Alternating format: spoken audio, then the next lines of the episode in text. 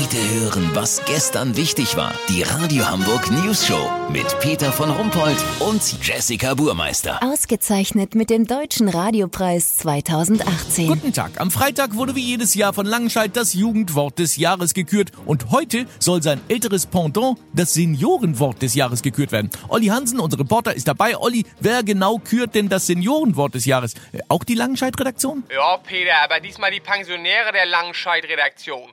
Die Jurymitglieder sind zwischen 81 und 94 Jahre alt, stehen damit im letzten Achtel des Lebens und wissen, welche Sprüche und Wortschöpfungen sich ihre Generation an der Kaffeetafel, beim Kanasterkloppen oder im Wartezimmer beim Arzt an den Kopf wirft. Hochinteressant. Welche äh, Worte sind denn in der äh, engeren Auswahl? Was ist denn bei den äh, Senioren gerade voll angesagt? Das Smartphone ist ja mittlerweile sogar bei unseren Eltern angekommen. Aber die dicken Arthritis-Wurstfinger machen ihnen bei WhatsApp-Nachrichten natürlich so ein bisschen Probleme. Weißt, wie ich mein?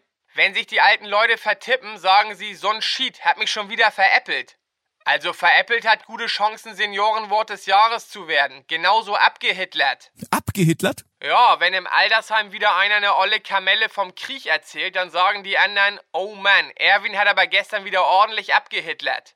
Gute Chancen werden auch vertäfelt eingeräumt. Wenn jemand gestorben ist und im Holzsarg aus dem Altenheim getragen wird. Erna ist vertäfelt. Peter, ich höre gerade, dass sich die endgültige Abstimmung noch verzögert, weil Karl August wieder so abgehitlert hat, dass der Staatsschutz informiert werden musste.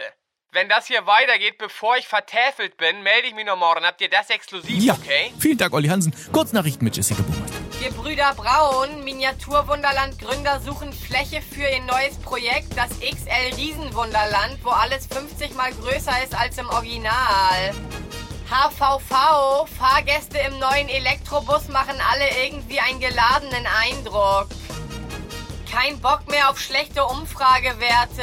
Andrea Nahles und Angela Merkel wechseln beide zu den Grünen. Das Wetter. Das Wetter wurde Ihnen präsentiert von Schleckimarkt. Diese Woche im Angebot Salamander Nackensteak aus der Oberkeule. Schleckimarkt. Das war's von uns. Wir hören uns morgen wieder. Bleiben Sie doof. Wir sind's schon.